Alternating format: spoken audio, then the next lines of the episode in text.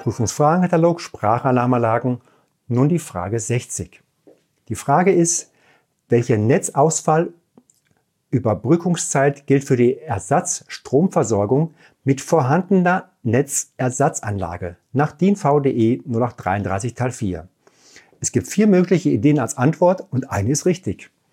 30 Stunden ist erstens, zweitens 4 Stunden, drittens 72 Stunden, viertens 30 Minuten was ist die richtige Antwort? Genau. Zweitens, es sind vier Stunden. Ich sage vielen Dank.